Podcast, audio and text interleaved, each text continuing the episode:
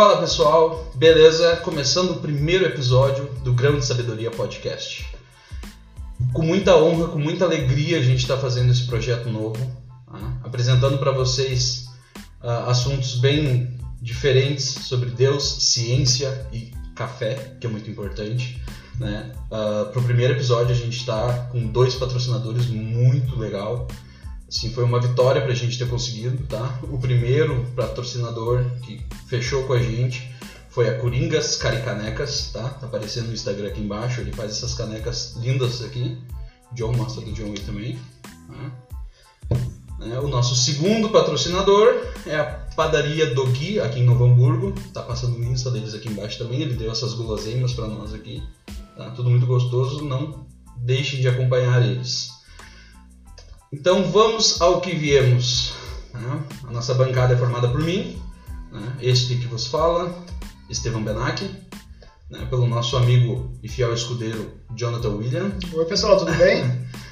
E hoje o primeiro episódio, como vocês viram no card, é sobre astrologia, mapa astral, autoconhecimento com a nossa grande convidada que se propôs de imediato estar tá aqui com a gente ah, a Raquel Reff, é assim que se fala o teu nome? Raquel Refel. Refel. Então a gente já tem o primeiro presente, né? Dado pelo nosso patrocinador. Ah, legal! Então, pode abrir, diz o que tu acha aí. Muito obrigada! A gente gosta! Viu? Tem vantagens de participar do podcast. Eu, eu achei o máximo, cara. Achei o máximo. Que massa, não, não esperava. Eu já vou fazer a primeira bagunça da noite aqui. Ah, faz a frente, café. né? Tá? Aí, já virei. Esse café, quer servir? Tem que ter bagunça. É, esse café é um café árabe com notas de chocolate e amêndoas, né? Então, se vocês tiverem dicas de café, receita, mandem pra gente no Instagram, no YouTube, tá? Lembrando que no YouTube vai ter esse vídeo completo, a conversa completa. No nosso Instagram, tá? Vai ter os cortes mostrando as nossas pequenos trechos da conversa. Ah, legal! É, curtiu? né? Então, nos sigam e também no Spotify, Google Podcast, logo logo vai estar sendo lançado só em formato de áudio. Né? Ela já está higienizada, pode servir para café, bola. fica à vontade. Muito obrigada. Primeira caneca personalizada que eu Olha tenho. Ó, viu só? O que, que tem no teu, um si- teu signo? Meu signo. Por isso que eu te perguntei umas três vezes qual era o teu Sim. signo pra mim não errar. Qual é o teu signo dentro? Que. Já pensou? De gêmeos, daí ganhei uma caneca de É Ares. gêmeo. Isso aí, pode me alcançar aqui que eu guardo ali pra ti, aí depois tu pega de novo. Obrigada. Então tá, quer servir o teu café para nós começar o nosso bate-papo. Eu tomo café sem açúcar, porque eu sou raiz. Dizem que é louco, né? Que É, toma exato. assim. Eu ia falar a mesma coisa. Gente que desacreditou da vida, toma café sem açúcar, né? Mas não é o meu caso. Se tu quiser se colocar em cima aí, fica à vontade. Então, dona Raquel, Então, vamos ao que viemos, tá? Então, como é que surgiu a astrologia na tua vida? Como é que começou essa parada pra ti? pra mim faz um ano e meio, mais ou menos. Eu já tive fase na minha vida que eu procurava religião e tudo mais, mas tinha uma parte minha que sempre foi meio cética. Então, como a grande maioria, eu conhecia signos, sabia meu signo, mas não acreditava muito bem, porque na verdade a minha família, a maioria é geminiana. e são todos diferentes. Sim. Então, pra mim, aquilo ali não, não fazia muito sentido, né? Eu, uma geminiana, minha irmã, meu cunhado, que inclusive faz aniversário junto comigo, todo mundo muito diferente. Então, eu não acreditava, assim, esse negócio de astrologia, eu era inclusive as que fazia piada com isso. Então, só que surgiu uma fase na minha vida que, como muita gente tem visto, na verdade, atualmente, eu entrei num processo de ansiedade muito grande, porque eu projetava na minha vida profissional também, a questão de relacionamentos, uma coisa interna, e eu não sabia. E óbvio que a gente não tem como controlar as coisas que acontecem no externo, né? E eu sempre tinha aquela necessidade que tinha que controlar. E por não conseguir controlar, aquilo ali começou a me gerar muita ansiedade. E busquei ajuda terapêutica, fiz algumas sessões e tudo mais. E a astrologia simplesmente surgiu pra mim. Eu comecei a buscar no YouTube alguns assuntos e meio que vem aparecendo, até meio louco essa coisa, né? Porque os assuntos começaram a aparecer. Aí eu descobri que, que a astrologia ela podia ser utilizada para autoconhecimento. Só que eu nem tava, tipo, nem sabia que o que eu tava buscando era autoconhecimento na época, né? Mas me chamou atenção. Apesar de eu não acreditar naquilo, me chamou atenção. Eu lembro que eu encontrei uma astróloga com uma puxada da astrologia bem pra espiritualidade, aquilo me chamou muita atenção, assim, porque eu nem sabia que tinha essa, poderia ter essa junção, né? Entrei em contato com ela e pensei, bom, o máximo que vai acontecer, eu vou fazer meu mapa, não vou, não vai dar certo, mas eu vou tentar. Alguma coisa dentro de mim me dizer que eu tinha que fazer. Fiz um mapa, eu lembro que na época eu nem tinha grana sobrando, era um valor assim bem considerável, não tinha essa grana, eu pensei, ah, quer saber? Deixa uma conta, não vou pagar esse mês, mas que vem eu vejo, eu tenho que fazer, vou fazer, né? Fiz o mapa, recebi mais ou menos um mês depois, e a ansiedade, né? Nossa, eu precisava daquele mapa. E foi muito estranho, porque eu, a gente nunca se viu, a gente só se conversou pelo WhatsApp e tal. E ela me falou coisas sobre mim que nunca ninguém teria como me dizer. Sim. Nunca ninguém teria como saber como eu me sentia, o que eu pensava, porque eram coisas que eu nunca tinha falado. Né? Eram coisas dentro, uh, traumas e tudo mais, que eu nunca tinha conversado com ninguém sobre isso. E que ela falou e quando ela falou, eu sentia tudo aquilo ali dentro de mim, mas eu não sabia dizer em palavras como que eu sentia. E ela falando tudo começou a fazer sentido. E daí eu vi que na verdade não é que eu era uma pessoa super problemática, alguma coisa assim. A verdade é que todo mundo tem os seus problemas, as suas experiências, só que a grande maioria não entende isso, né? E por não entender, acaba não sabendo muito bem o que fazer para mudar aquilo que sente. E daí eu vi então que a astrologia Apesar de eu não compreender muito bem como, fazia sentido, porque eu tinha percebido ali. Aí fiz meu mapa com ela, aí indiquei pra minha irmã, minha irmã fez, também bateu super. Indiquei do meu marido, também bateu super, e daí eu comecei a me interessar, né? Ai, daí eu, daí eu já descobri como é que eu fazia pela internet o mapa das pessoas, daí todo mundo que eu conhecia eu já queria saber, ai, quando que tu nasceu, qual é o teu horário de nascimento, e já ia pegando. Tu entrava no site Todos Somos Um, se eu não me engano, não? Esse é bem conhecido pra fazer mapa astral. Eu faço no astro.com. Ah, já é outro, já é outro. É, é gratuito, ele é bem facilzinho de fazer. Eu uso ele. E daí eu comecei a fazer, nossa, inclusive eu tenho uma lista lá dos meus próximos, né, que eu tenho mapa, e eu achava muito interessante, porque daí o que que aconteceu? Eu vi em mim aspectos, né, de me compreender e vi, e daí eu comecei a ficar curiosa sobre as pessoas, né? De, de às vezes a gente vê que as pessoas às vezes precisam de ajuda, ou não, as pessoas na verdade não se conhecem, né? A grande maioria não se conhece. A maior dificuldade eu acho que é essa. Tu vê, a gente tem tantas distrações, né? A gente tá na era da tecnologia, na era, era da internet. Então tudo nos leva a olhar para fora o tempo todo. Sempre pro externo. Sempre olhar para fora. E daí a gente nunca lembra de olhar para dentro. Então a gente acha que na verdade os problemas são porque, ai, tal pessoa tá fazendo isso comigo. Tal situação tá acontecendo, ai, é culpa, sei lá, do meu chefe, é culpa do meu colega. A gente nunca olha para dentro porque não nos é ensinado a olhar para dentro, na verdade. A gente não, não foi passado isso para nós. E daí eu vi aquilo ali, eu vi o mapa das pessoas e eu comecei a ligar, só que sem estudar astrologia, né? Eu fui de curiosa, na verdade. Até que eu comecei a me sentir um pouco frustrada, assim, com o que eu tava fazendo na minha própria vida, né? eu tava trabalhando, não que eu não goste do meu trabalho, adoro meu trabalho, só que eu sentia que eu precisava fazer algo a mais, né? Tu, inclusive, tem Sim. vários projetos também. Eu sentia que eu precisava movimentar alguma coisa a mais. Eu não, sabia muito bem o que fazer. Eu, eu até tinha pensado, olhado na internet começar a fazer uma faculdade de astrologia. Só que, bah, eu recém tô terminando uma faculdade. Daí eu comecei outra, não tava nesse dia, sabe? Daí eu pensei, meu Deus, será que é tão. Vai ser tão demorado isso assim? Até que eu conversei bastante com a minha astróloga, inclusive, ela, eu, eu conversei com ela, né, sobre essa ânsia que eu tinha. Ela disse, Raquel, eu já vi que tu tem vocação para isso há muito tempo. Ela disse, pega, te dedica. Ela mesma, ela não fez curso, ela estudou por conta, né? Mas cada um tem seus métodos, né? E eu comecei estudando por conta, comprei os livros que ela me indicou, fui vendo material na internet. E daí acabou aparecendo cursos pra mim. Sabe como é que é, né? A gente fala qualquer coisa, o celular tá perto, Sim, assim. abriu o Instagram ali, aparece um anúncio pra ti. Então, começou a aparecer alguns anúncios de cursos e tal, mais acessíveis. Aí eu peguei e fui indo. Daí comecei a fazer curso de astrologia. Comecei a fazer mapa dos meus amigos, de forma gratuita, né? Até pra mim ir treinando. Até que, quando eu recebia, toda vez que eu recebia aquele feedback das pessoas, aquilo ali me me fazia tão bem eu percebi que de alguma forma eu podia ajudar elas, sabe? Sim. Que eu não tive dúvida que eu gostaria de continuar fazendo isso. E daí foi assim, na verdade eu vi que foi uma transformação para mim. Inclusive quem me conhece há mais tempo, acredito que não tem a menor dúvida de como eu mudei, mudei muito, sabe? E foi uma transformação tão grande pra mim que eu quis colaborar também com isso, sabe? Para as outras pessoas que buscam isso. Sim. Pelo que eu entendi, o teu ponto de partida foi que tu fez um mapa astral e ele te traduziu.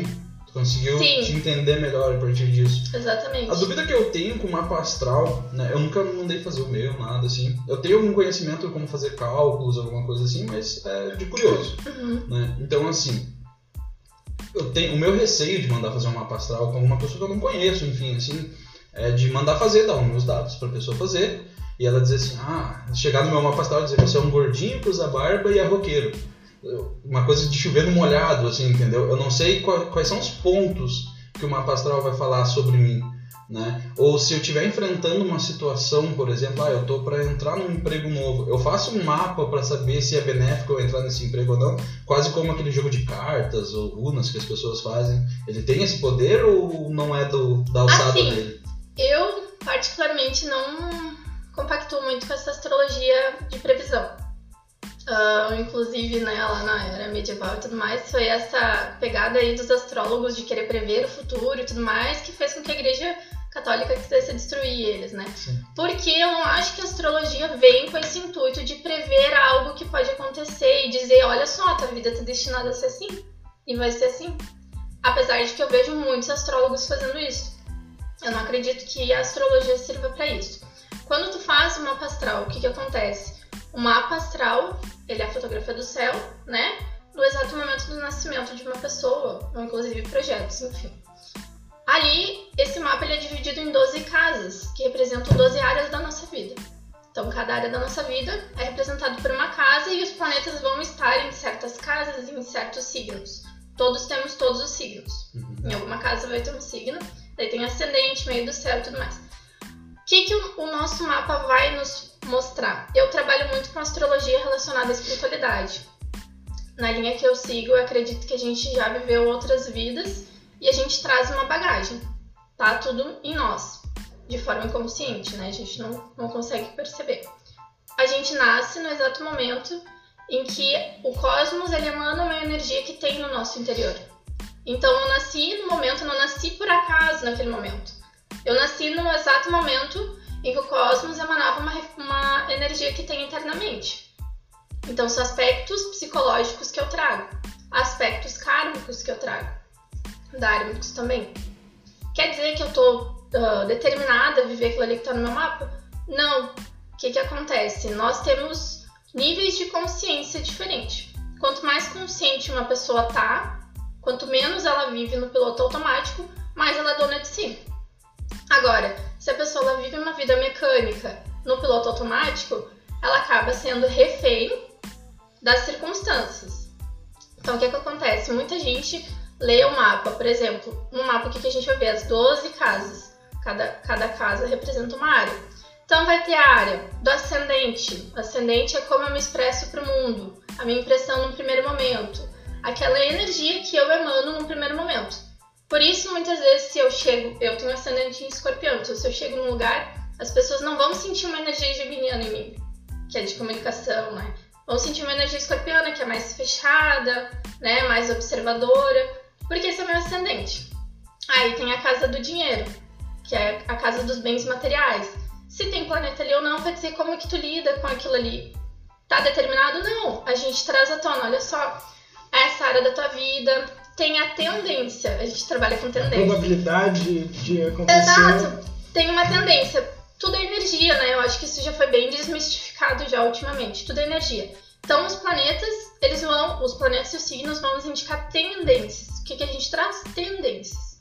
Porque um, um planeta mesmo, ele significa muitas coisas. Ele não significa só uma coisa. Deixa eu dizer, pode ser, por exemplo, tem Júpiter na casa 2, que é a casa do dinheiro. Júpiter é a expansão. Pode ser que tu tenha, tenha uma tendência aí a ter uma vida financeira boa, né?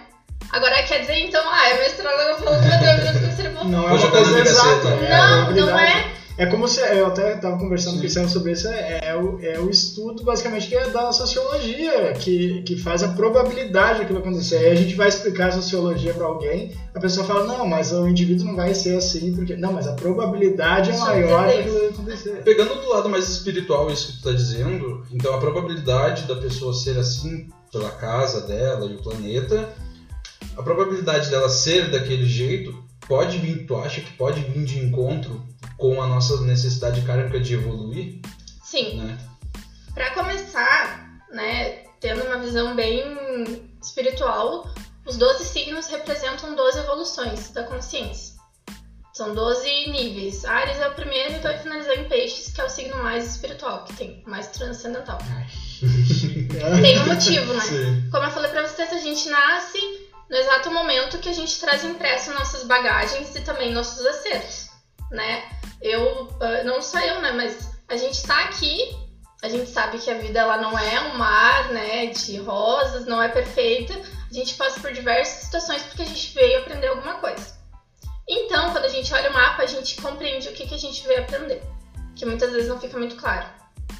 Ah, por exemplo, se ah, a gente sabe que a gente traz a nossa bagagem, né? Então, o meu sol, por exemplo, eu tenho sol no signo de Gêmeos. Eu sou uma geminiana típica? Não. Eu vim, né? O sol é consciência. Eu vim trazer consciência sobre o meu ser dessa energia geminiana. É uma energia que eu preciso integrar. Por quê? Talvez eu negligenciei essa energia. Talvez eu fui muito dogmática, que seria o oposto complementar de. Gêmeos que é Sagitário. Então, o que, que eu vim? Eu vim integrar essa energia, parte da minha missão nesse, nessa existência, é integrar essa energia geminiana. E Sim. com isso contribuir com a humanidade também. Porque nós somos seres que convivemos, né? Ah, a gente não tá, inclusive nesse momento planetário, a gente não tá aqui por estar. É, Todos nós estamos aqui passando por isso, porque temos algo para aprender e também para contribuir. sociedade é uma necessidade básica da evolução, né? Exatamente. Ahn, e o que eu ia te perguntar também, eu costumo ah, simplificar um pouco isso, dizendo que um professor, ele te passa uma matéria e ele vai te dar uma prova, e, essa, e a prova vai conter o que ele te passou na matéria. Né? Na quinta série, eles vão, ou na primeira série, né? eles vão te ensinar a subtrair, a dividir, número simples, e não vão te dar uma prova sobre física quântica, por exemplo. né? Pegando nessa linha de raciocínio, ah, Jesus Cristo, né, para quem tem essa crença, quando ele veio, ele tirou, ah, ele não derrubou, mas enfim, ele sobre as leis mosaicas, né, de Moisés, os dez mandamentos, ele disse que é amar a Deus sobre todas as coisas e amar o próximo como a si mesmo, né? Todas as leis e todos os profetas estão contidos nessas duas leis. Então ele tirou todos aqueles dogmas que tinha e disse, ó, ah, o papo aqui é amor, né? Então, eu acho que a prova que a gente tem que passar é sempre sobre amor, né? E o amor não é só o amor entre homem e mulher, entre mãe e filha, é tu te alimentar com amor, né? É tu viver com amor, tu não fazer do teu estômago um cemitério, por mais que tu tenha uma, uma alimentação de proteína animal, mas ah, fazer isso com respeito ao animal e ao teu próprio corpo, né? E eu acho que se encaixa bem nisso que tu disse, né? Sobre cada casa, se tu reagir com amor a cada aspecto desse que tu tá comentando, né? Vai, vai fazer tu evoluir, né? E a pergunta que eu tenho para ti nesse ponto, assim, dando toda, todo esse texto antes, como é que funciona a visão tá, do arquétipo do, do signo para cada pessoa? Por exemplo, assim, pegando exemplos que todo mundo conhece, Renato Russo, aquele jeito dele, ariano, né? Explosivo, ah, Cazuza, explosivo, né? Ele dizia que ariano não chega, ele estreia, né? Não consegue ser ah, quieto, né? Ele sempre tem que ser o centro das atenções ou sempre tem que ah, ser o, o primeiro de tudo. Em contrapartida, nós temos o Chico Xavier, né? Ah, que é, é totalmente o oposto disso. Também ariano, do dia 2 de abril, né? Esses arquétipos, como tu disse, são probabilidades, né? E isso tem a ver com missões que eles vieram, né? Porque esses caras, eu acredito que eles sejam missionários, né? Eles vieram com uma missão maior do que a gente que é só o amor. Eles tinham essa missão e mais a que eles vieram, se, que eles se propunham né? a, a ter. E tem uma outra linha também que diz que Jesus Cristo não nasceu em dezembro, que foi um acordo ali da igreja que colocou essa data em 25 de dezembro, porque já existia uma festa nessa data ali, nessa. É, se não me Né? engano, é o solstício. Isso. Então, teriam dito que ele nasceu em abril, ele seria taurino ou ariano. Né? Como que pode, então, ah, isso. Tantas personalidades diferentes, isso vai ser a minha dúvida maior. Isso é próprio para cada um ou essas tendências elas têm um número limitado, né, de, de opções? Bom, como eu te falei, todos temos todos os signos. O nosso Sol ele é o mais importante porque ele vai determinar aquilo que a gente veio cumprir como missão, digamos assim. Uhum. E, a depender do nível de consciência de cada ser, vão ser manifestados diferentes. A energia ela tem dois polos, né? A gente tem o positivo e o negativo. Uhum. Então, por exemplo, vou falar de Ares, como tu falou, a questão do impulsivo. Né? Ah, hoje em dia as pessoas gostam muito, o brasileiro gosta muito de meme, né? Então o que a gente mais vê são os memes e entrando muito com o aspecto negativo de cada signo. Porque, na verdade, se a gente for parar pra ver, as pessoas, no geral, costumam manifestar mesmo os aspectos negativos por ter essa falta de consciência. Um signo, por exemplo, Ares, no seu aspecto negativo, ele é impulsivo, brigão. Ele tem. Ares ele é o princípio de agir, ele é o primeiro do zodíaco, é da natureza dele, ação. Ele é assim. Agora, uma ação que não está muito bem canalizada, ela pode se tornar uh, egoísmo, de certa forma. Ela quer ser sempre o primeiro e esquece que além dela tem outras pessoas também e não tá nem aí. Ele vai lá e faz, depois ele pensa no que ele fez, se aquilo ali impactou no outro ou não. Nossa, Estevam. Viu? A culpa não é Nossa, minha. Deus. A culpa é do signo. tu acabou de Não, é A culpa é Estevam. do signo, não sou eu, viu? Só os gringos da banda que sabem o que estão passando comigo. Que eu sou mandão não é por causa de mim, é por causa do meu signo. Mas Sem é que vergonha. tá, ó, é falta de canalizar melhor, né? Aí seria, digamos, aspecto negativo. Ter... O Ares, ele é o guerreiro, né? Ele tá pronto pra luta, ele é, ele é regido por Marte, que é o planeta da guerra. Ele é isso, ele tem essa força. Só quando a pessoa não tem essa consciência, ela pode se pegar sendo até, inclusive, agressiva, né? Tendo esse impulso muito forte contra as pessoas. Por isso que tem essa questão associada a Ares. Mas não quer dizer que é só isso que significa o signo de Ares. Não, no ensaio que eu mandar lá no ensaio da banda, vocês vão ver. Espera agora. Hoje de manhã eu fui pesquisar algumas coisas e aí eu pesquisei sobre astrologia. Comer. Vi um pouco sobre viu? Astronomia. É, valeu. É, eu não vou comer agora. não. Ah, vi um pouco sobre astronomia, que, que elas eram vistas meio que juntas, Uhum. estudavam as mesmas coisas, Sim. na verdade, né? Isso muito antes de Cristo, a gente já sabe. E acabou se separando.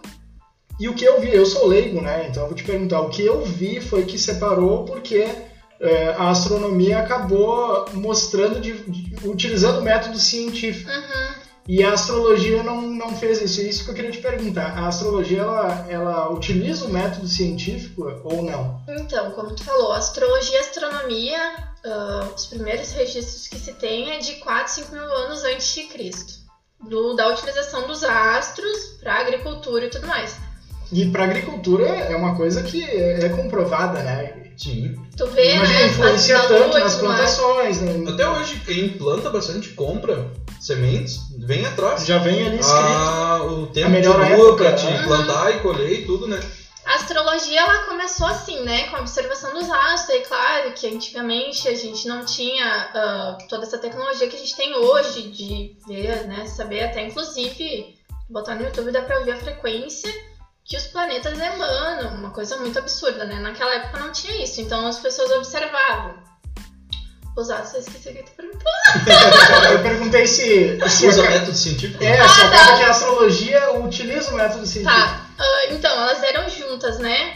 Ah, era, inclusive, astro- astrologia, astronomia, elas eram ensinadas nas escolas ah, matemáticos, todos estudavam juntos esses assuntos. E daí ela começou a ser segmentada porque a astronomia começou a entrar mais para esse lado científico, porque foi uma era que começou a vir mais forte com esse lado científico.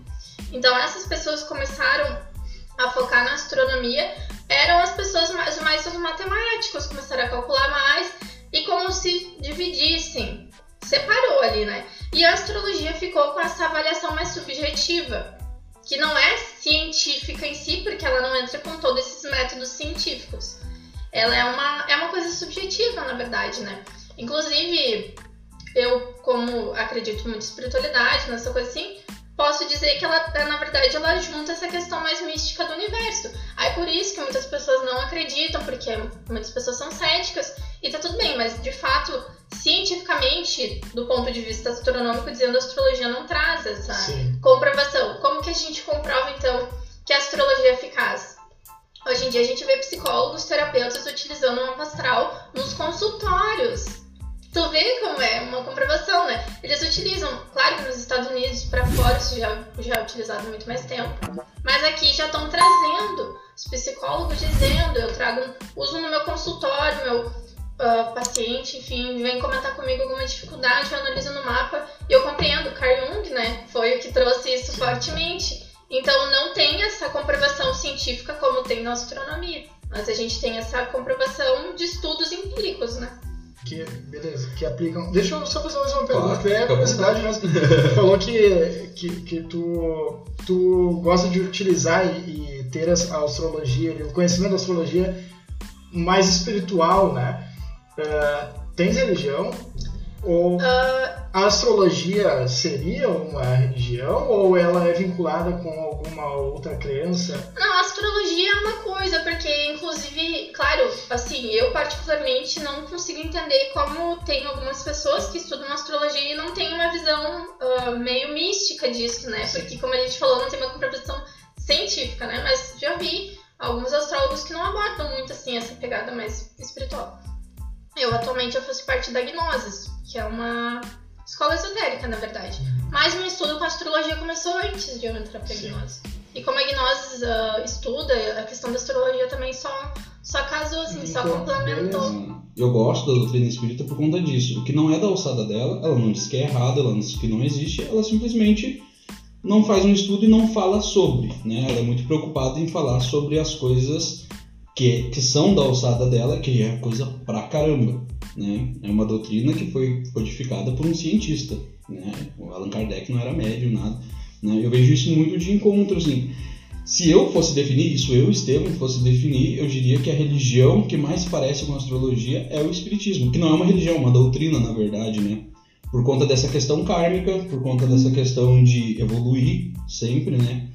E eu queria te fazer uma pergunta também, que daí foge um pouco desses pontos que nós estamos lidando, que é uma pergunta bem pessoal, assim, se tu vê ali tem um livro do Renato Russo, eu tenho o Renato Russo tatuado na minha perna, eu sou ah. fantástico de Legião. Isso que ele te perguntou. É. Então, assim, tem uma música deles que é 29, né, que foi quando ele passou 29 dias na Vila Serena e tal, pra uma clínica de reabilitação.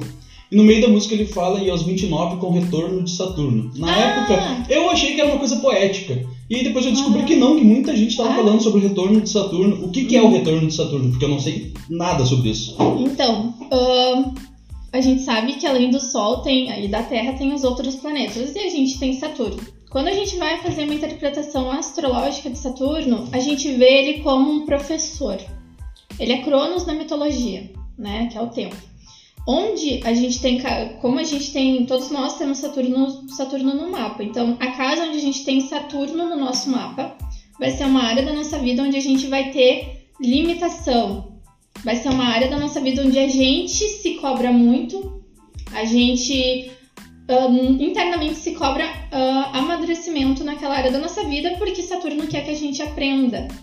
E como ele quer que a gente aprenda, ele coloca diversas lições naquela área cada um de nós vai ter uma área específica. E talvez se eu fosse fazer a leitura de mapa de vocês e falasse, olha só, nessa área da tua vida tu tem Saturno aqui, tu pode te sentir mais rígido, mais limitado, tu sente que tem uma dificuldade para expandir, desenvolver aquela área com mais facilidade, com mais fluidez, porque tem Saturno, que é muito chamado de ponto kármico, inclusive. Então, por alguma coisa que a gente fez e desenvolveu em outras existências, onde a gente tem Saturno, vai ser uma área assim uh, não entrando naquela coisa da determinação, vai ser uma área que a gente vai sentir um pouco mais de limitação. Uhum. Saturno no positivo é estruturação, disciplina. Então, pode analisar como muita limitação, tensão e pessimismo. Da gente, ah, a pessoa às vezes tem Saturno uh, na casa 10 e ele tá com aspectos em outros planetas. Uma pessoa muito pessimista quanto à carreira. Ela mesma acha que ela não é capaz de se desenvolver na carreira, alguma coisa assim. Ou no meu caso, eu tenho Saturno na casa 5, que é a casa da criança interior, do lazer e tudo mais. Pra mim, depois que eu descobri que eu tinha esse Saturno, que eu fui entender o porquê que eu tinha dificuldade de me divertir, porquê que eu tinha dificuldade de me sentir mais solta. Inclusive, eu bebia muito para me sentir mais solta. Hoje, graças a Deus, eu já consegui me livrar disso, assim. Mas eu sentia que eu tinha que beber porque eu não, não me sentia merecedora de ter momentos de lazer. Aí, quando eu compreendi, fez tudo sentido. Todos, a pessoa nem me conhecia, né? Sim. Aí, quando ela me falou, eu disse, meu Deus, sim é uma coisa assim parece que eu tenho. Eu só posso me divertir se eu tô trabalhando, tô fazendo uma coisa assim, senão eu não mereço me divertir. O que que acontece? Cada planeta ele tem um ciclo para fazer o movimento dele em torno do Sol. Né? Então, Saturno, o ciclo dele é 29 anos. Então, assim, a gente olha o mapa, que nem eu tenho meu Saturno na casa 5, eu tô pra fazer 26 anos. Quando eu tiver quase fazendo 29 anos, esse meu Saturno da casa 5, ele vai estar tá retornando ali. Quando ele retorna, ele vem te perguntando, e aí, o que, tu aprendeu?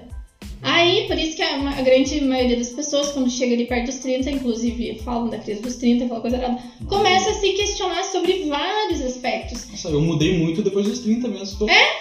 e naquela área específica a gente vê uma transformação ali. Porque a pessoa, ela. Não é que alguém chega ali e diz, tá, e aí? Internamente acontece aquilo ali. A pessoa se questiona, tá, mas o que, que eu aprendi? Será que eu tô no lugar certo? E tudo começa a vir. Talvez ela nem bote isso pra fora. Mas internamente vai Mas acontecendo. Internamente tem gente que muda de trabalho, tem gente que muda de cidade, acaba relacionando. E muitas coisas acontecem. E eu achei que era maturidade, era Saturno. tu vê, né? Que... Mas é isso aí. Não, que, que massa isso. Nossa, eu não fazia ideia que fosse isso, né?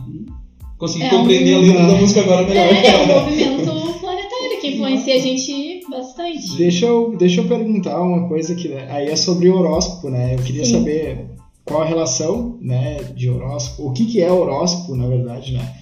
A gente já sabe o que, que é astrologia. É, antes mesmo, essa semana eu postei no Instagram ali uma caixinha de pergunta, né? Perguntando pra galera assim, ah, o que, que eu pergunto pra Raquel lá sobre uhum. astrologia, né? E o que bombou foi de tipo, ah, qual é o futuro do signo tal? Daí, né, como assim? E aí, claro, nós somos leigos, né? E, e a gente ficou pensando, tá, beleza, vou chegar lá e vou perguntar isso, né? Mas aí, ah, se eu soubesse meu futuro. É, é aí a gente chegou aqui, contou a introdução, o que tu explicou, a gente já viu que já não é bem assim. Mas eu queria saber o que, que é horóscopo. É, eu, vou ser bem sério, eu não sei muito bem como que é feito esse horóscopo, né? Mas a gente sabe que diariamente as revistas, enfim, publicam que tal signo. Ah, hoje não é um bom dia para relacionamentos. Hoje cuidado, cuidado para não brigar. Não entendo muito como que eles fazem isso, né? Mas eu imagino que eles pegam os movimentos no céu, conforme cada planeta está gerando algum aspecto ali, como cada planeta é regente dos signos, eles ah, Marte está com um aspecto tenso aqui, então, arianos, cuidado para não brigar, alguma coisa assim. Imagino que seja assim. Só que assim, como eu já tinha comentado, nós não temos só um planeta, a gente recebe aspecto de todos os planetas. Eu te dizer, tu tem o Sol em peixe, se eu te dizer uma característica de peixe, se dizer que tu é aquilo ali, é extremamente equivocado. Tu tem um mapa que é muito mais complexo que isso. E para começar, também eu não compacto com essa questão de previsão. Então, eu particularmente não sou nada a favor de horóscopo. Eu, inclusive, acho que isso foi que defasou muito. Perder, a astrologia vem perdendo credibilidade por causa de horóscopo. Porque a gente vê uma coisa muito superficial. Assim, Genérico, né? é superficial total, cara. Olha Se só. eu pegar e ler um, sei lá, o horóscopo de câncer. Vai ser parecido com o de eu outro. Vou me, eu vou me identificar, é, talvez. É. Né? Eu, assim, eu não, não compactuo com isso. Até porque, além da pessoa ter um mapa específico, né? Que eu não posso usar só um signo ali para determinar o que vai acontecer. Eu não acredito nessa coisa de determinar. E cada pessoa tem um grau de consciência. Como é que eu vou dizer que hoje tu é peixes, mas há pouco tivesse outra pessoa de peixe aqui, vocês estão em níveis de consciência diferentes? Óbvio que vocês vão canalizar diferente o que tá acontecendo lá em cima. Diferente. É, como é que eu vou dizer uma coisa pra ela, fazer a mesma coisa pra ti? Não tem nenhum cabimento. Eu acho que seria um trabalho gigante, né? Tu conseguir pegar todos os dias um horóscopo e traçar perfeitamente Imagina. pra sair é, na próxima é. Eles eu acho que os estagiários dão Ctrl C e é, Ctrl B. as pesquisas que eu fiz uh, disseram que se tu pesquisar vários peixes de várias fontes são todos diferentes, né? Hum. Podem ser diferentes. Uh, e aí tu tinha comentado antes também que cada signo ela tem um, vamos dizer, um objetivo. Uhum. É, isso vem, isso tem a ver com reencarnação. Eu, eu li também uma, alguma coisa sobre o de peixes, né? Que daí eu, eu comecei a dar uma pesquisada. Ai, tipo, gostou do assunto, tipo, Uh, tu comentou no início ali que o Peixes é o mais espiritual. espiritual. Uhum. Tem alguma coisa a ver, tipo, seria a última. Eu, eu hum, pesquisei alguma coisa entendi. sobre a, a última, última existência, existência. Não, não, a gente não pode afirmar isso, né? Claro que quando a gente vê uma pessoa com um sol em peixes, ela tem que desenvolver espiritualidade nessa vida. Como ela se achar melhor. Agora, quer dizer que então ela chegou no, no como é o último signo do zodíaco, traçou o final? Não. Pode ser que agora, nessa etapa da vida dela, em função da bagagem, a gente não pode esquecer aquela bagagem que a gente traz. Agora tu precisa desenvolver espiritualidade, talvez porque desenvolveu muito lado material, não sei. Ou já tem uma sensibilidade, então tem que desenvolver melhor. Então não, não tem E essa, e essa bagagem, isso eu digo de todo essa bagagem que a gente diz é de outras vidas? É isso, de outras vidas. A gente viveu muito já. E por isso que a gente vê tantas coisas, às vezes, que na verdade internamente a gente já sabe, ou até assim, se a gente parar pra ver culturas que a gente se identifica super. A gente Sim. nunca viveu lá como é que, né? A gente se identifica, tem muita coisa internamente nossa, né? E, e daí entra. Tu, tu é espírito? Espírito. É, daí entra também essa questão kármica, né? Também. Porque eu acredito muito que as coisas na vida de ninguém é por acaso. Hum, não gosto muito até dessa questão de vitimismo e tal, porque eu acho que a gente passa por tudo aquilo que a gente tem que passar. Então, nessa vida, a gente veio desenvolver algo. No nosso mapa, a gente vê isso com mais clareza, o que, que eu vim desenvolver, desenvolver, o que, que eu vim aprender, como que eu posso canalizar isso melhor. Agora, tem muitas pessoas que não estão nem aí, né? Então, não vai fazer diferença. diz que não existem culpados e nem vítimas, existem responsáveis. Responsabilidades. É, e a nossa, a nossa reencarnação, né, atual, ela é a nossa melhor versão de tudo que a gente já foi, porque se tu pegar na Idade Média, a gente fazia barbáries, uhum. né? E o que o Espiritismo diz sobre isso é que eu venho para resgatar nessa, nessa encarnação de agora, eu venho para resgatar todos os meus erros do passado. Porém, seria humanamente impossível, né? Eu resgatar tudo. Então eu né? pego uma parcela daquilo, então eu vou resgatar o cavaleiro templário que eu fui, que massacrei e matei muita gente. Então eu venho para resgatar isso com aquele grupo de pessoas. Uhum. Na próxima vida eu venho para me resgatar quando eu fui um bárbaro que né, trucidou outras pessoas. Né? Mais ou menos isso que o Espiritismo vem de encontro com isso que tu tá falando, né? Essa questão kármica até tem um ponto muito interessante no mapa, que não é muito falado não, porque não é um planeta, que são os nodos nortes, nodo norte e nodo sul, que é muito legal de ver, porque o nodo sul, no mapa, ele vai indicar que uh, como que a tua teu ser se cristalizou, digamos assim, o que que tu mais fortificou num conjunto de existências.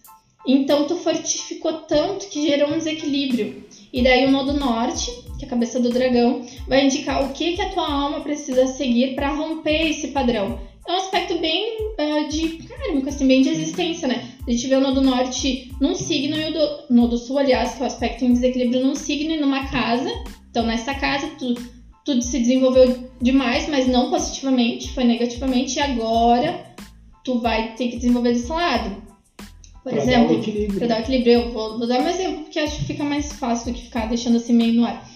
Uh, eu tenho no do sul em touro, então eu tive, quando eu descobri isso, daí eu comecei a me libertar, né? Uma tendência a buscar estabilidade, segurança, né? Que tem muito a ver com touro.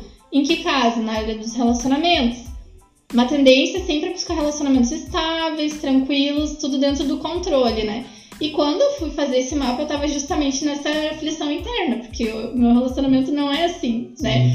E daí eu fiquei assim com aquela coisa da, da pessoa disse: Olha, isso tudo que tu tá me falando, é esse teu nodo sul, tem que romper esse padrão de todas as existências que tu passou, buscar tanto essa estabilidade em relacionamento que te, te gerou um desequilíbrio.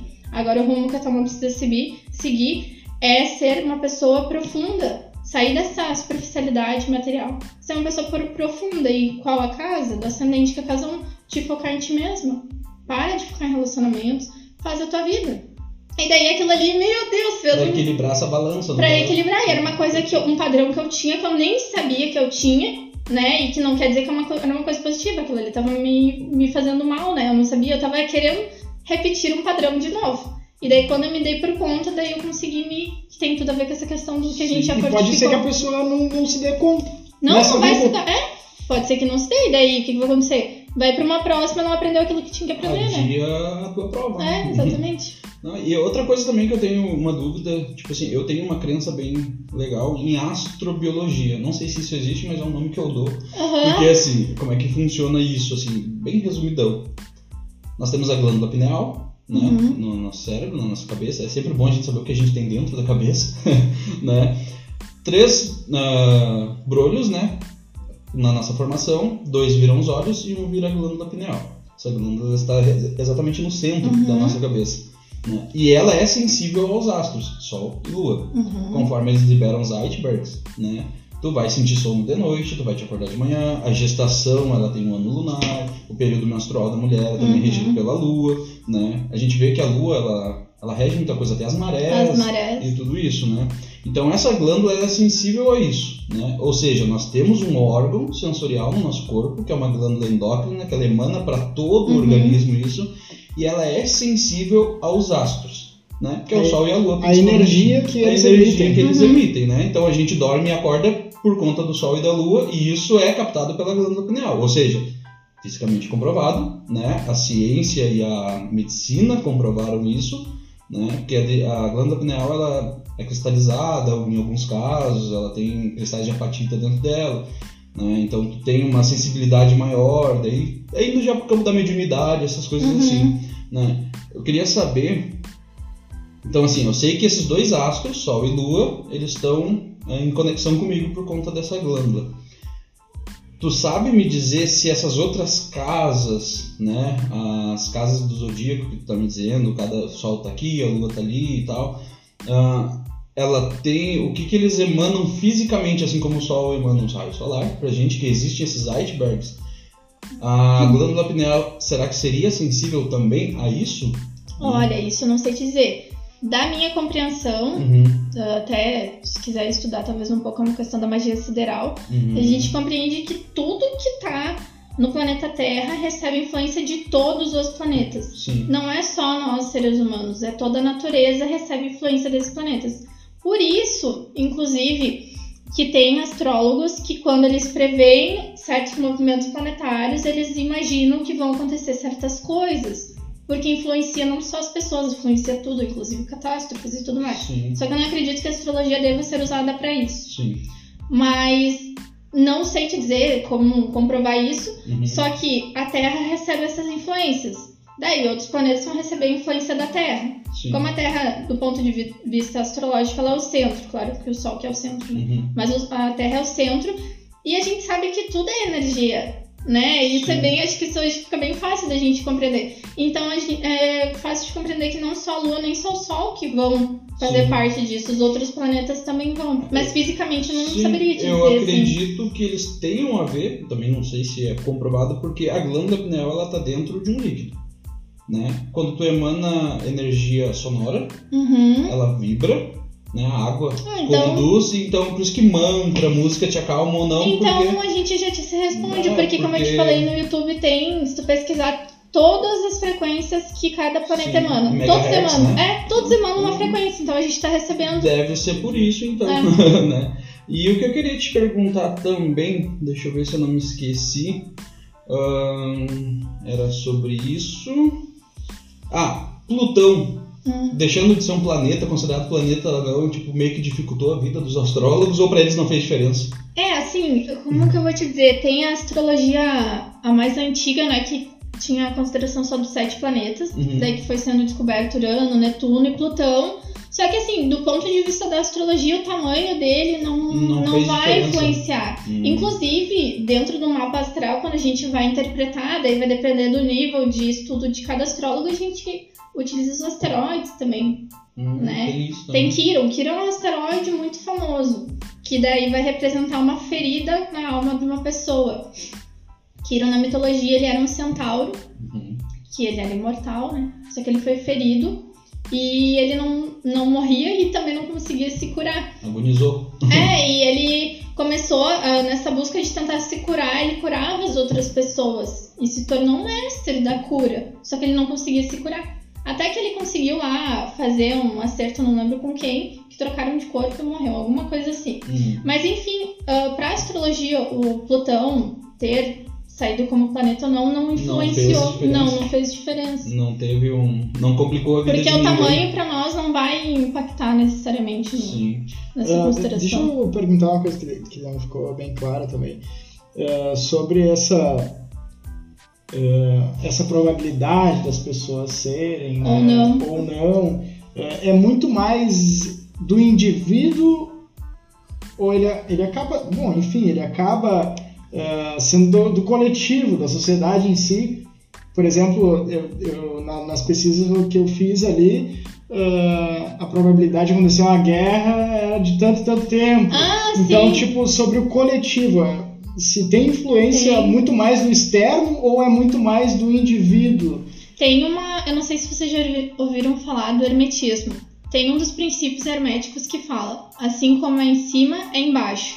Então, partindo desse princípio, a gente compreende que aquilo, aquilo que acontece entre os planetas lá em cima vai repercutir aqui na humanidade como um todo e no universo micro, microcósmico de cada um.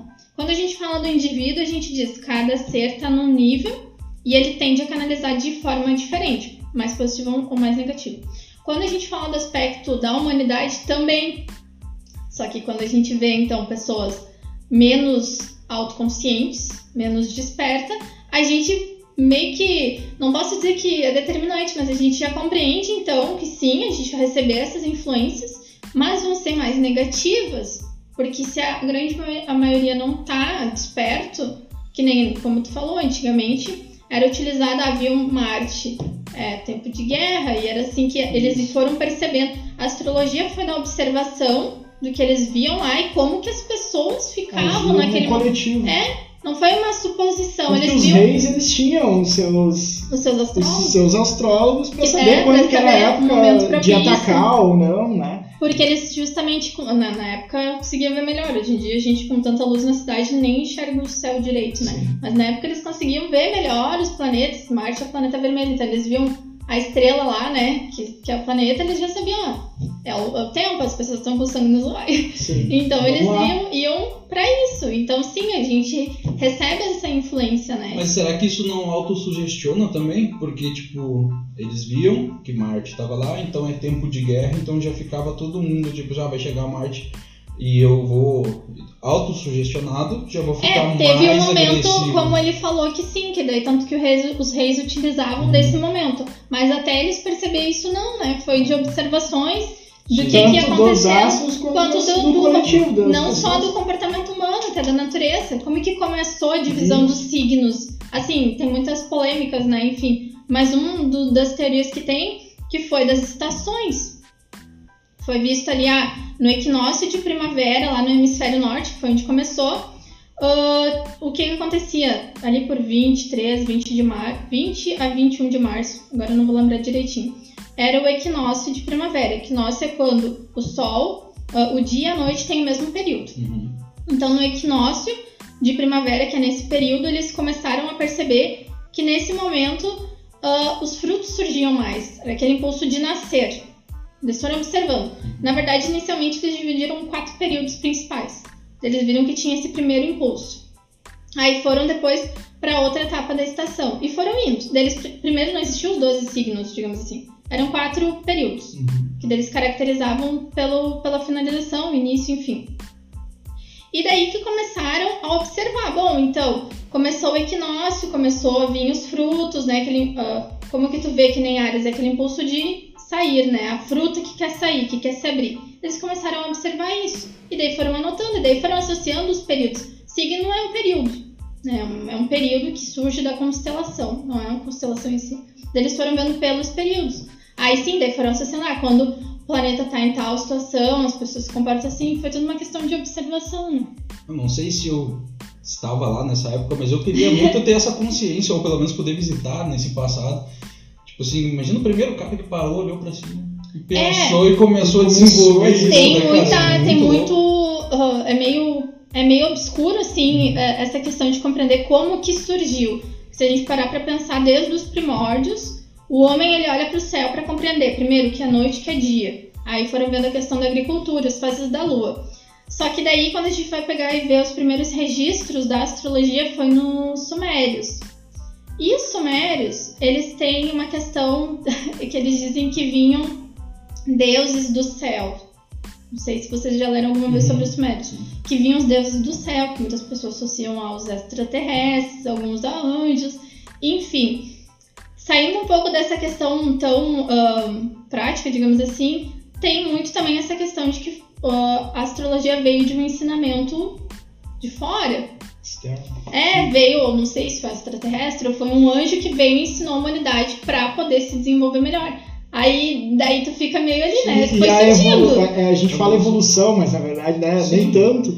Mas a evolução, ela se deu mesmo a partir do domínio da agricultura mesmo. Ah, né? sim, era necessário, né, É, pra eles é. poderem sobreviver. E também, se tu pega em determinado período da história da humanidade, tu vai ver que as pirâmides foram erguidas em lugares remotamente diferentes e todas com o mesmo padrão de arquitetura, né?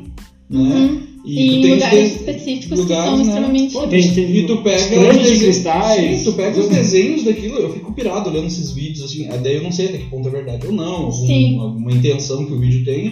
né, Eu sempre tento ficar neutro, mas eu fico assim, maravilhado porque eu vejo. Tu vê aqueles desenhos nas pirâmides, tipo assim, aquelas pedras são enormes. E aí tu vê o desenho, as pedras batem no joelho dos caras. Aí tu pega aquela arqueologia uh, secreta ou oculta, né? Que eles pegam umas pegadas de um pé humano de 5 metros, né? Então muita gente diz que são os gigantes, que seriam os anjos caídos, né? Quem olhou o filme de Noé, esse último que saiu agora, mostra ali os gigantes de pedra, que fala na Bíblia, seriam os anjos caídos e tal, que ajudaram o ser humano, que fizeram essas pirâmides.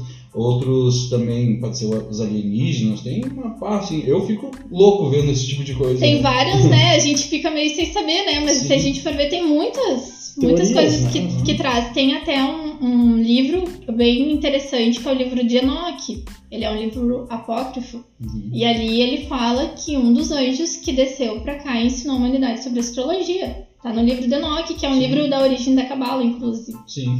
Então, e Enoque é um, um- foi um foi uma pessoa, um ser humano que foi para os céus lá. E Sim. daí passou um período, desceu, passou um pouco para a humanidade, enfim. Foi o único humano que Deus quis levar, digamos assim. Sim. E Enoque está citado na Bíblia, porque eu tinha essa dúvida, né? Ai, será que tá na Bíblia? Porque eu, eu, eu estudo a Bíblia também, para mim entender até a questão da história, né? Uhum. Aí eu fui ver e realmente na Bíblia tá citando Enoque. E eu descobri que tinha esse livro. Daí, pelo livro de Enoque, por isso que eu te trouxe essa abordagem. Uhum. Tem essa questão de que a astrologia foi ensinada pelos seres é, Sim. de fora, né? Não foi daqui. E daí, claro que foi se dissolvendo. E daí foi surgindo várias teorias de como que surgiu a astrologia. Mas que a princípio veio uma sabedoria já muito específica externa, né? Sim. Eu acredito que no início da humanidade, até o período que a gente conhece ali, citando a Bíblia, existiam muitas interações ah, espirituais mais claras, porque nós ainda somos crianças, né, espiritualmente falando. né? Dentro da visão espírita, Jesus Cristo é o governador deste orbe, do planeta, ele ajudou a construir o planeta Terra, e tem alguns livros ali que tu vai ver que falam que Cristo era um dos espíritos que estavam ali fazendo as contas matemáticas de pressão, de atmosfera, de tudo, ajudando a criar o planeta Terra. E dentro dos espíritos crísticos que estavam na construção, ele não era mais evoluído. Ou seja, há 4 ponto bilhões de anos atrás, Uhum. Jesus Cristo já era perfeito relativamente, mas não tanto quanto os outros. E a gente não tinha sido nem criado ainda. né? Então, para a gente chegar nesse estado né, de perfeição relativa, como a Cristo, ainda para nós falta muito. Ah, Né? sim. E por isso que eu acredito que Cristo falava em parábolas com a gente. Aham, quando tu vai explicar uma coisa pra uma criança, tu explica a história do Joãozinho Lobo, sobre mentira, né? E eu acredito que nessa época bíblica, onde é retratado, eu acredito que as interações espirituais, elas eram mais fortes do que hoje, porque eles tinham que passar algumas coisas mais complexas, por exemplo, astrologia, eles iam falar sobre aquilo e aí pra eles era normal, porque tu olha, tu vai ler a Bíblia, tu vê, tipo, falou com Deus numa fogueira. Aham, Numa coisa normal, assim, né? Moisés subiu um monte pra falar com Deus. Hoje, se acontece isso, tipo, vai aparecer Deus na fogueira no YouTube em 10 segundos, né? Não, acho que não existe essa interação hoje, assim. Sim. E uma coisa que eu tava falando sobre autossugestionamento, aí vocês aproveitem e como que tá maravilhoso, viu? vocês podem pegar. Ah, então, tipo assim, ó, inferno astral. Eu não sei o que que é, Uhum. tá? Mas assim, ó, já me disseram que inferno astral é um período de um mês antes do teu aniversário. Quando é o. Não sei se tá certo, tá? Mas quando dá o teu aniversário, acaba o teu inferno astral. Eu não sei se isso é verdade ou não, mas se é por autossugestão inconsciente minha, eu faço aniversário em abril. O mês de março é horrível pra mim. horrível. E aí no final do mês de março, eu me dou conta. te deu conta que tava tipo no assim, inferno eu tô no meu inferno astral, é por isso que tá tudo dando errado. Mas realmente, o mês de março pra mim é sempre muito complicado. Eu não toco projeto nenhum no mês de março. Eu só tenho as ideias e anoto. Porque tudo que eu faço em março não vinga. Sim. Não dá certo assim mesmo. Não sei se isso é uma autossugestão minha, porque talvez o inferno astral nem seja 30 dias antes do meu aniversário, porque eu não, não- não sei. Mas como é que funciona o inferno astral?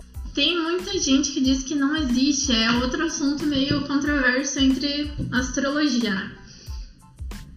Eu, particularmente, acredito que existe sim inferno astral, mas não do ponto de vista de que o universo quer naquele momento que tudo dê errado na tua vida. Porque tem muita gente que diz isso, ah, tô passando pelo meu inferno astral, bah, o universo não tá colaborando comigo. Não, o que, que acontece? Cada aniversário nosso, a gente inicia um novo ciclo, que inclusive é chamada Revolução Solar. Naquele novo ciclo, existem certos aprendizados que a gente tem que passar em função desses acordos que a gente estava conversando. Quando chega próximo do período de fechar esse ciclo, é como o nosso mês, na verdade. Todo final de mês, se a gente for analisar as fases da lua, lua nova é um novo início. Quando a gente está ali na lua minguante, quem se percebe mais vê que a gente fica mais na reflexão, mais assim, fechado, fica se observando. E o final do ciclo é a mesma coisa, que é esse período do chamado inferno astral. Então é um momento que está sendo feito um fechamento de ciclo e internamente a gente começa a se questionar. A gente começa a pensar, tá, eu me, uh, me propus, eu fiz aquilo que eu tinha me proposto a fazer? Será que foi um ciclo que eu realmente me dediquei? E a gente começa a perceber essas coisas. Na astrologia hermética, tem várias linhas de astrologia, né? Na Uhum. astrologia hermética, cada fase de vida de um indivíduo, uh, o indivíduo é regido por um planeta. A primeira infância é a Lua, depois vem Mercúrio, depois vem Vênus e vai indo. Mas para a maturidade vem a influência maior de Saturno. Claro que a gente está sempre recebendo influência de todos, mas é como se nesse período cada planeta a gente recebe mais fortemente a influência daquele planeta. E pa- parando para pensar no ciclo de um ano, quando a gente chega ali na fase final do ciclo, aquela regência é a regência de Saturno, que seria o nosso final de vida também. Saturno, como eu já falei pra vocês, é aquela cobrança interna, né? Aquela, aquele professor que vem aí, o que, que tu fez, o que, que tu não fez. Aí ele vem te cobrando, ele quer amadurecimento. Então, sim, é um momento que a gente se percebe, assim, a gente se cobra. Quando vê, a gente tá se percebendo, bah, eu tinha que ter feito aquilo, não fiz aquilo, e daí as coisas ficam mais limitadas, mais travadas. É normal. É claro que a gente não pode se desesperar. Como aproveitar uma fase dessas, digamos assim, né? Acho que usar a palavra inferno astral é muito forte, né? Mas é uma fase de fechamento de ciclo.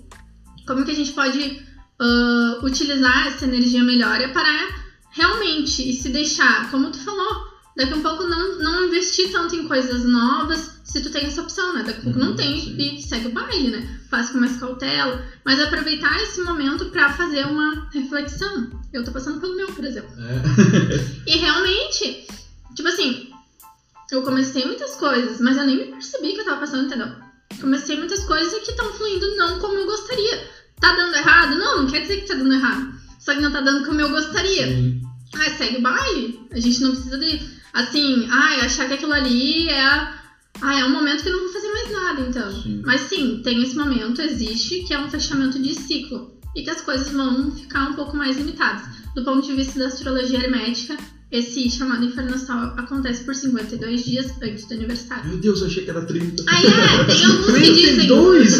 Tem alguns que dizem que são 30. Eu, Sim. assim, ah, esse dizer que é 30, eu não sei muito bem o porquê, Sim. tá? Mas do ponto de vista da astrologia hermética, os 52 dias são porque cada período a gente está sendo regido por um planeta. Então, Hum. quando assim, ah, eu vou fazer aniversário dia 3 de junho. A partir daquele momento que eu fizer aniversário, aniversário 52 dias eu vou estar sendo regida pela Lua. Então é um ótimo momento para iniciar as coisas. Uma ótima Início de ciclo. o início de ciclo. Aí, ah, dividindo os 365 dias pelos planetas da astrologia hermética, que eram só os 7, fecha então 52 para cada planeta. Então por isso que o inferno astral seria pelos 52. Agora esse dos 30 eu não sei dizer Sim. assim como que eles. Então seria mais correto não dizer inferno astral, mas sim reflexão astral. Não, um balanço assim. Um balanço. Não, Perfeito, balanço. nada que- Segura aí, dá uma freada, segura o ritmo e se percebe o que que tu fez e o que que tu não fez. Né? O que que tu te comprometeu a fazer e o que que tu não fez. Tudo é ciclo, né? Sim. E o nosso aniversário é importante, é um novo ciclo que a gente começa. normalmente as pessoas fazem isso no final de ano, né? No Réveillon, fazer a listinha de desejos, de promessa e coisas assim, né? Começar a fazer É, aniversário. Que O pra mais mim- correto é no aniversário. fecha os 50. Nossa, Aí apresenta uma Nossa, cara. Aí corta aquela imagem da Nazaré cheia de coisa.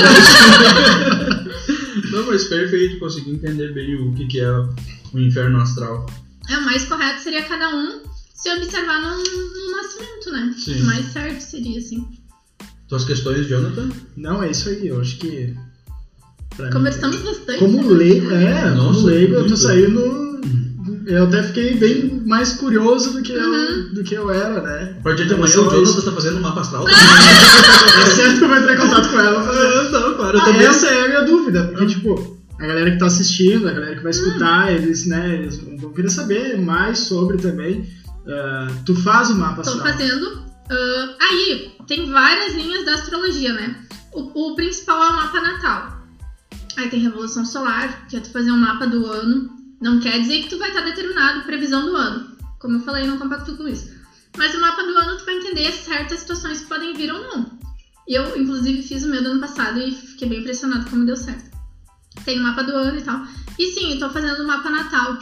Até ah, acho legal trazer aqui, porque talvez seja um ponto interessante, que é a questão dos mapas de relacionamento. Oh, que massa. Eu não tô fazendo ainda, né? Mas eu acho Uhum. legal, interessante as pessoas saberem, porque tem muita aquela coisa, ah, qual signo qual signo? Ah, tem bastante, tem bastante calculadora na internet pra Qual isso, né? signo combina com qual signo? Bom, primeiro, né, como eu falei pra vocês, a gente não é um signo, a gente tem Sim. todos. Quando as pessoas atribuem que um signo, ele é mais, combina mais com o outro, tem a ver com a questão dos quatro elementos. Cada signo, ele faz parte de um elemento. Aí tem ah, fogo, a, fogo, terra, água, fogo, terra, ar e água. Uhum. Daí vai seguindo essa lógica. Fogo e ar têm afinidades. Então, os signos de fogo com signos de fogo e os signos de fogo com signos de ar tendem a ser melhor. Quando a gente analisa só o sol, tá? Porque como eu falei pra vocês, tem outros aspectos. E os signos de terra com os signos de água. Ou terra e terra, água e água. Só que também existe um mapa de sinastria. O mais correto para te entender como dois indivíduos se combinam ou não, primeiro que essa coisa assim, de se combinar é muito relativo, né? Porque cada pessoa vai, como a gente conversou, cada pessoa vai estar num nível. Então tu analisa o mapa daquela pessoa com a outra pessoa e tem uma combinação, uma junção ali. Cada pessoa que a gente se relaciona, a gente tem uma combinação diferente, desperta potencialidades diferentes. Então, por mais certo essa coisa, ai, meu signo combina com o signo. Ah, o mais correto seria fazer uma análise de sinastria, que daí é a junção dos dois mapas e como que um combina com o outro, né? Mas fugir totalmente do que tu, Tu me pode, perguntou. mas tu pode vender isso pro Tinder, hein? pra dar os é. matches certinho ali, ó. Mas aí não é. tem risco de... Por exemplo, uma pessoa que tem sol em Ares, tá? Que daí é Uhum. uma pessoa mais ah, agitada, né? Mais impulsiva e tudo mais. Mas daqui a pouco essa pessoa tem um Vênus em peixes. Vênus é como a gente se relaciona. Aí Vênus em peixes é uma pessoa mais afetuosa, mais assim, fofinha tudo. Então, Sim. dizer, ah, Mariano, assim, tá nada a ver. Mas é porque, na verdade, o, a Vênus da pessoa tá em outro signo. E tem outro aspecto também que a gente pode analisar. Que tipos de relacionamento que a gente atrai ou não, que é o descendente. A gente tem o ascendente, que é o eu, como eu me comporto, como eu me mostro pro mundo, e o descendente é o, o outro. Então, com quem eu costumo me relacionar? Então, a partir do ponto da. A partir da energia que tu emana, tu atrai o teu oposto complementar. Então, é bem interessante, tipo assim, ah, eu tenho ascendente escorpião, então. ah, tendo a atrair relacionamentos com. ah, relacionamentos no geral, né? Mas tendo a atrair relacionamentos com taurinos ou pessoas com planeta em touro, alguma coisa assim. Aí as pessoas que têm essa curiosidade olhem o ascendente e olhem o descendente, que dá pra ter uma ideia de que tipo de energia que, que tem mais a ver, assim, que pode se complementar, né? Porque muitos têm aquela coisa das afinidades, mas às vezes é no- na diferença de um e do outro que o relacionamento vai poder dar certo, né? Vai se complementar, né? Um complementa o outro, às vezes, não que as pessoas terem afinidade ruim, né? Mas talvez os dois não evoluam tanto Sim. do que com esse complemento, né? É interessante analisar também. Mas se tu me perguntou, assim, tô fazendo. Atualmente eu tô fazendo só leitura de mapa natal, por enquanto. Aí quando a gente faz o mapa natal, a gente sempre precisa do data de nascimento, horário exato e a cidade. Aí são esses três dados. Daí a partir disso eu sempre faço uma conversa com as pessoas. Eu gosto bastante, esse é o momento que eu mais gosto, assim, de conversar, a gente pergunta, né? Ah, como é que tá a tua vida? Não assim pra, tipo, ah, ter pistas. Mas é que a gente precisa compreender como que aquele indivíduo, ou melhor, qual o nível de consciência mais ou menos daquele indivíduo. Aí tu vai saber melhor como abordar aquele mapa. Sim. Porque como eu falei pra vocês, um planeta, ele representa muitas coisas, uma casa também. Então, a depender daquele indivíduo, a gente vai abordar certos pontos específicos. Até porque não é uma adivinhação, como tu disse, Não. né? Então tu não tem que pegar uma coisa às escuras e fazer pra provar pra pessoa, né? Tu tá ajudando, como tu- a gente falou no início, tá ajudando a traduzir aquilo. Isso, Né? Tu só vai traduzir o que tu tem conhecimento, né? Então, exatamente. tu, tu faz uma análise dos dados de, de data de nascimento, horário exato, cidade, e aí depois tu troca uma ideia com a pessoa. Isso, É. ou- isso demora quanto tempo, mais ou menos? Atualmente eu tô fazendo num prazo, eu tô dando um prazo de 15 dias, mas eu tenho conseguido fazer menos. Eu fico meio agoniada, né? Eu não gosto de pendência. Então eu procuro fazer com menos tempo. Mas o que acontece? A pessoa me, ah, me contata, a gente conversa, a partir do momento que ela faz o pagamento, aí ela me passa os dados. Aí a gente já começa a conversar. Daí eu pego os dados, daí eu já dou uma olhadinha básica ali né, no mapa da pessoa, daí eu pergunto, ah, mas me diz, né, como que tu anda, que angústias que tu tem, o que que tu gostaria de trazer clareza na tua vida. Aí ele- a gente vai conversando, a gente vai criando um laço muito legal, sabe? E a gente conversa, a partir daquela conversa eu vou pro mapa. Às vezes eu já vejo algumas coisas ali que já me dão um sinal. É uma coisa meio intuitiva também, bem, Sim. bem engraçado, né? Tem coisa ali que eu já vejo e eu sei, eu já, a pessoa nem me falou nada, mas eu já questiono, ah, mas e a história na tua vida, como tu sente? Daí a pessoa fala, a gente vê, bata aqui no mapa dela mesmo. Bom, daí a partir daquilo ali, eu faço a leitura do mapa, que é por áudio, eu mando sempre por Sim. áudio, assim. Eu faço a gravação do áudio e envio o link, porque eu, pra mim, foi muito bom, porque daí eu escuto sempre quando eu quero. Sim. Não fica tão pesado como se fosse vídeo, depois pra pessoa olhar. A pessoa acessa o link ali e escuta no momento que quiser. Eu divido os áudios em três ou quatro áudios pra não ficar tão extenso, mas dá mais ou menos uma hora. Sim. De Uma áudio. hora de áudio. Sim, e daí Caramba. depois, quando a pessoa. Ai, é bem desgastante. É grande, né?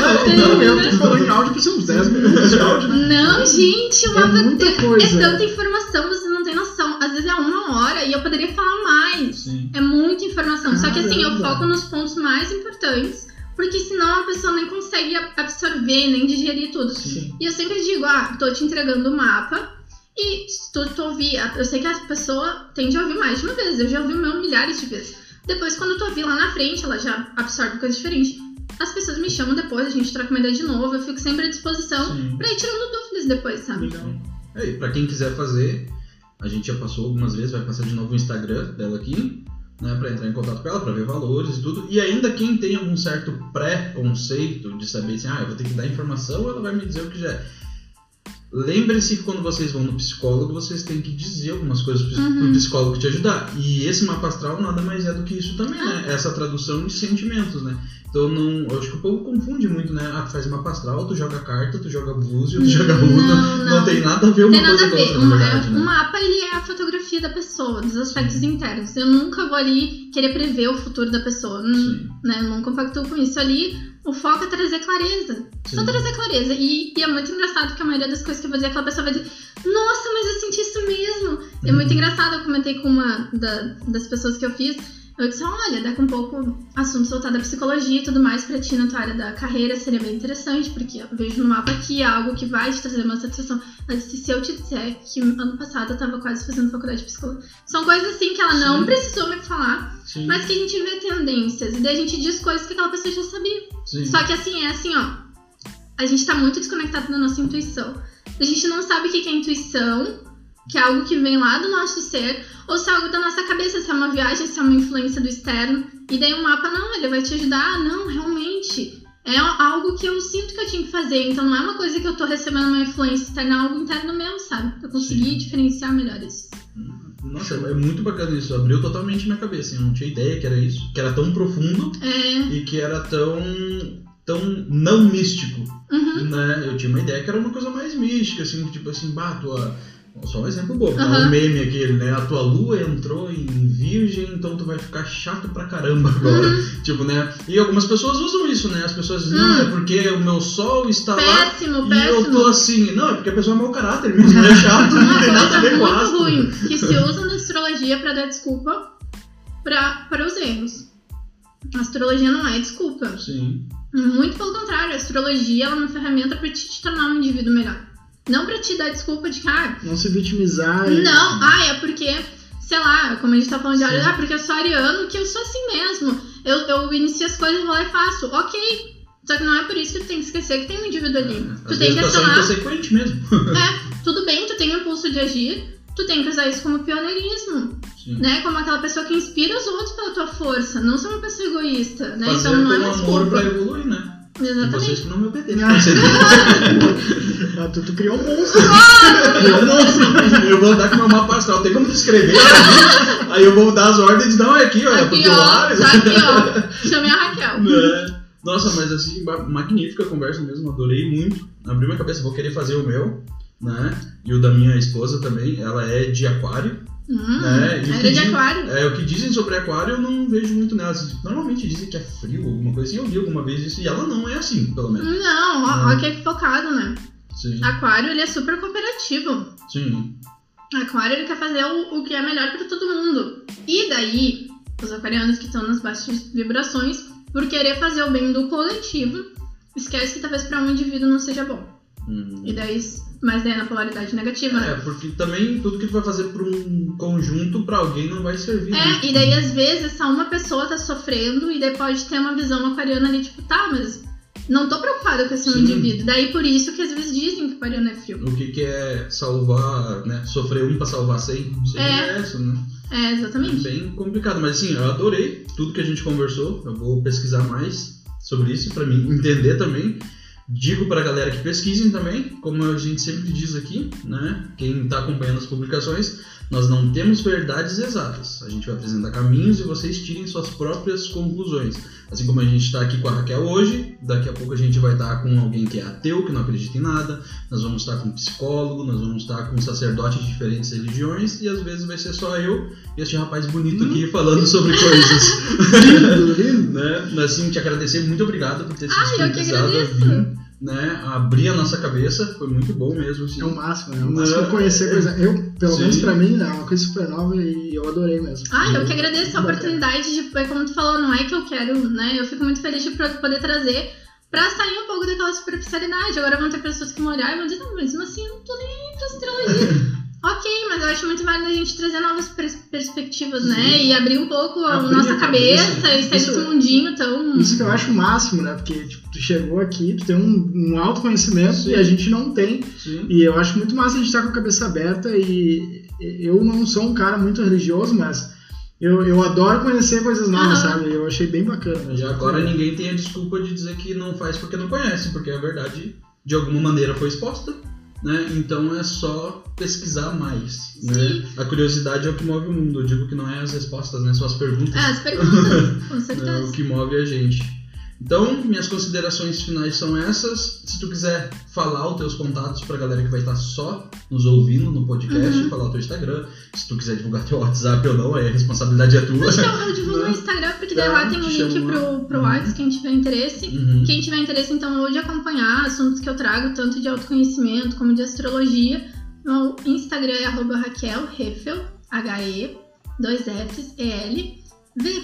Aí, quem tiver interesse pode me acompanhar lá ou me chamar também no direct que a gente tá trocando mais ideias sobre os assuntos. Isso aí. E fala que ah, conheceram o trabalho dela através do grão de Isso, sabedoria. vai ser muito bacana pra gente saber, saber né? que foi legal a Que gente conseguir plantar essa semente, né? Sim. Em vocês. E o grão de sabedoria, o Instagram é grão.desabedoria, tá? No Instagram. E no YouTube também é grão de sabedoria, né? Canal. Então, muito obrigado a tudo. E tudo Eu que falou agradeço. foi ótimo. Obrigado pela companhia. Nós não tivemos problemas hoje, a gente tava com medo, né? do- Ah, por causa do do, foguetório do. Grenal. Aham, foi tudo favorável, né? Foi tudo tranquilo. Os astros, né, se combinaram gente. Isso aí, alguma consideração final? Não, é isso aí. Eu queria falar que tava muito bom. Ah, Ah, os doces aqui, É, os né? doces Eu tive que do parar um pouquinho pra falar, né? Mas tá E eu adorei a caneca que foi feita pra nós. Não, Eu nem fala. Eu até vou mostrar aqui, ó. Muito E show. com caricatura. Nossa, eu, eu acho que é um ótimo presente, né? Isso. é um ótimo presente. Né? Então, assim, quem quiser comprar essas canecas vai entrar pelo Instagram, ali que apareceu, e quem tá só nos ouvindo, só nos ouvindo é arroba coringascaricanecas. Tá? E a padaria do Gui é arroba, underline, é, arroba padaria underline do underline Gui. É aqui em Novo Hamburgo, né? É muito boa as coisas de lá. Muito Eu bom. já comi muita coisa de lá. Assim, aqui ó, devorando. é excelente. Então, assim, conheçam esses nossos patrocinadores e quem tiver interesse de patrocinar, entra em contato com a gente, tem espaço para muita coisa. Tá? E uma coisinha também que a gente separa, que daí é um presente nosso, tá? Você pode plantar, você pode fazer o que você quiser. Deixa eu pegar aqui. Alguns grãos de café que tu pode levar para casa. Ah, legal! Tá? A gente ama café e eu sei Obrigada. que pelo menos em algumas culturas o grão de café ele é fartura, ele é bonança, são sinais positivos. Show de bola, obrigada. Então tá, pessoal. Valeu, muito obrigado. Até a próxima. Tchau, tchau. Tchau, tchau.